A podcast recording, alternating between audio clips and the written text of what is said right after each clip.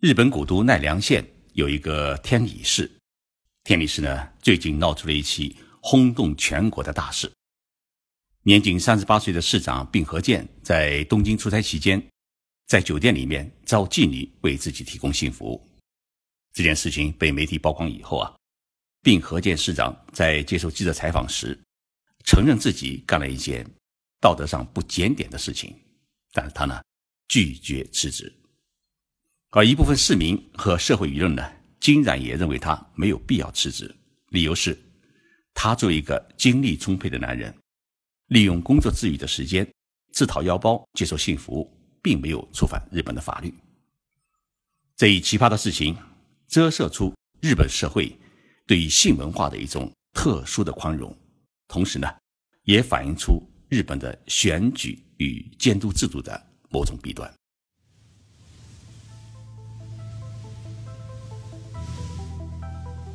任你波涛汹涌，我自静静到来。静说日本，冷静才能说出真相。我是徐宁波，在东京给各位讲述日本故事。天理市是一个只有六万人口的城市，虽然人口不多，但是其行政级别就相当于中国的一个三线城市。天理市市长并和健呢，在日本也是一个很著名的。比较年轻有为的市长，因为他在三十四岁的时候就通过竞选当上了这座城市的市长，而且一当就是四年。并和健从小被称为是天才少年，高中毕业以后就考入了防卫大学去攻读国际政治学，但是读了两年以后啊，他讨厌自己毕业以后要成为一名自卫队员，于是呢就提出了退学。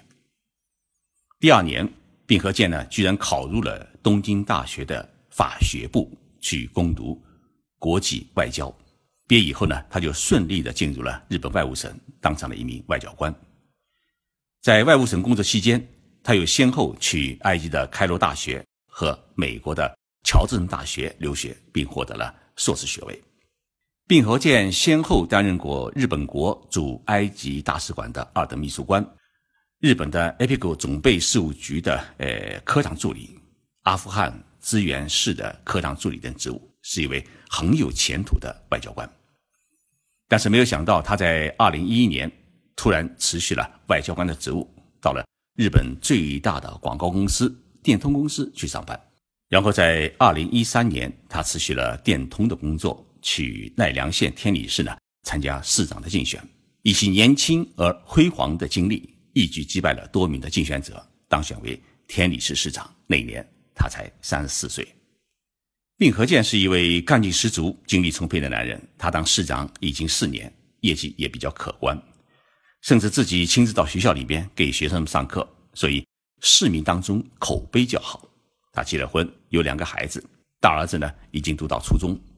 妻子是家庭主妇，一家人是和和睦睦，很受人青睐。今年的二月。和六月，并和健呢到东京出差，一个人在酒店里面啊耐不住寂寞，于是就打电话找了妓女来给自己提供性服务。这件事情不知怎么就让日本的周刊杂志的记者们知道了，所以在八月三十一号出版的《周刊新潮》杂志上面公开了他招妓女的全过程，而且还有一名曾经为他提供过服务的妓女的证词。对于一个地方城市的行政长官来说啊，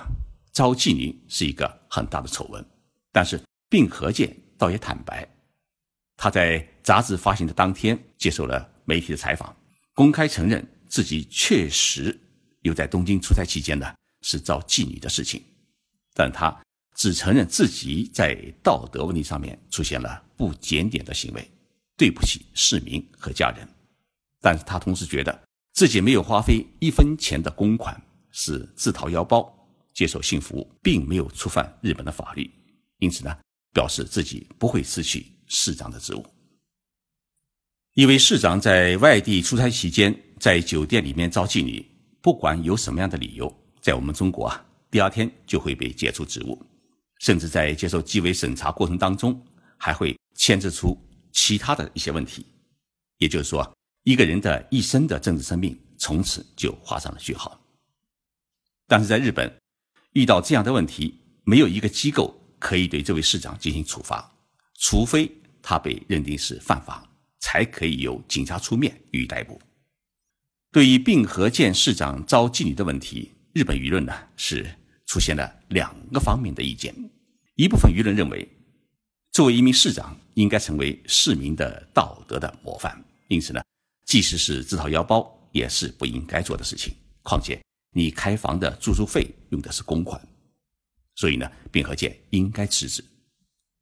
但是，另外一部分舆论也认为，并河健虽然是市长，但是晚上的时间是工作之外的私人时间，做什么事情是他的自由。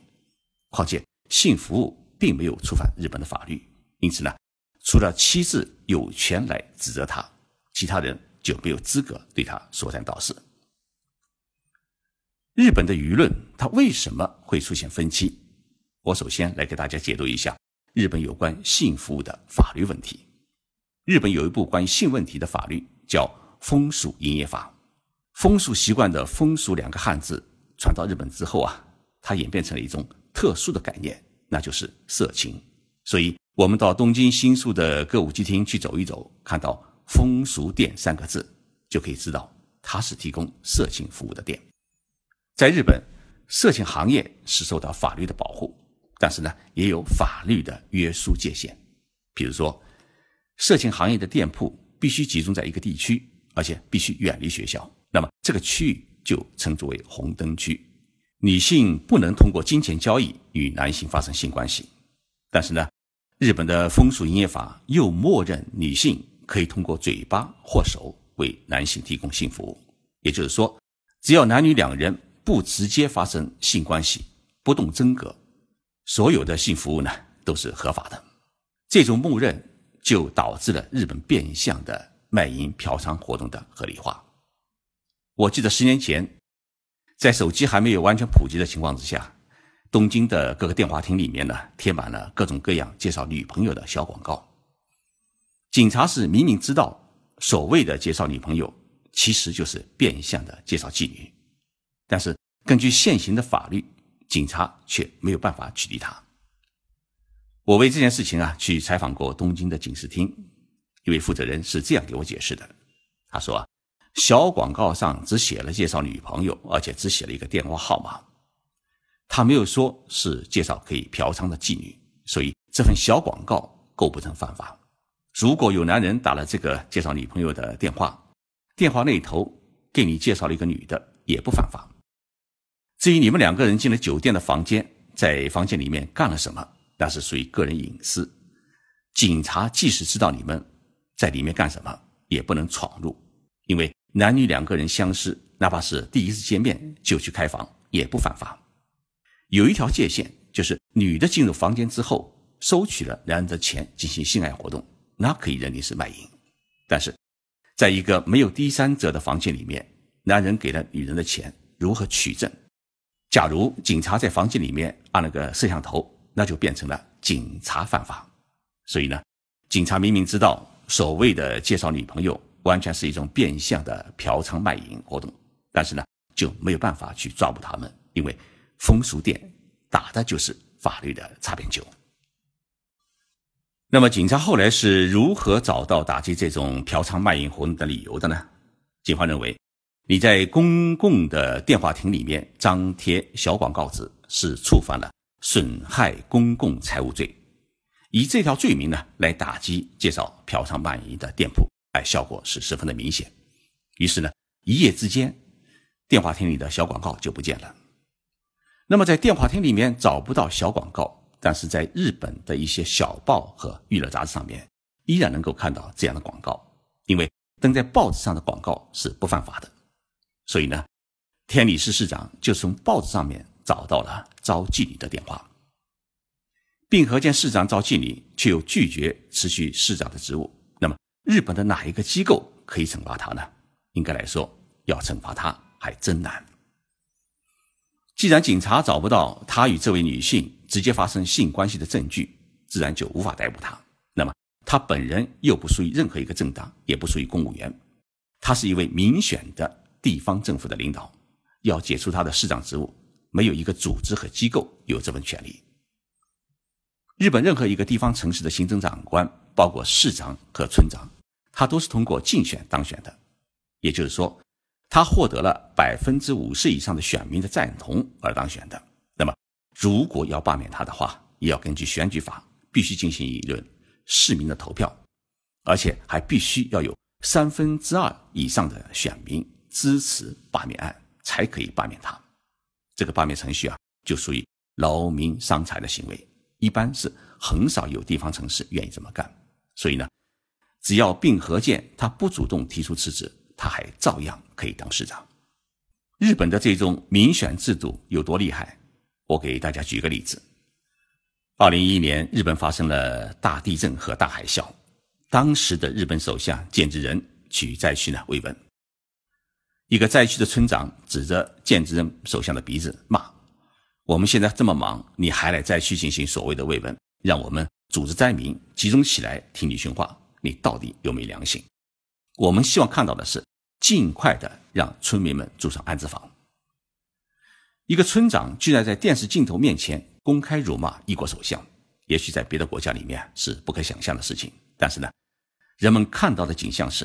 菅直人首相是不停的对这个村长道歉，没有任何的还手之力。他更没有权利去免去这一位村长的职务，因为这名村长他是民选的，不是首相或者政府任命的。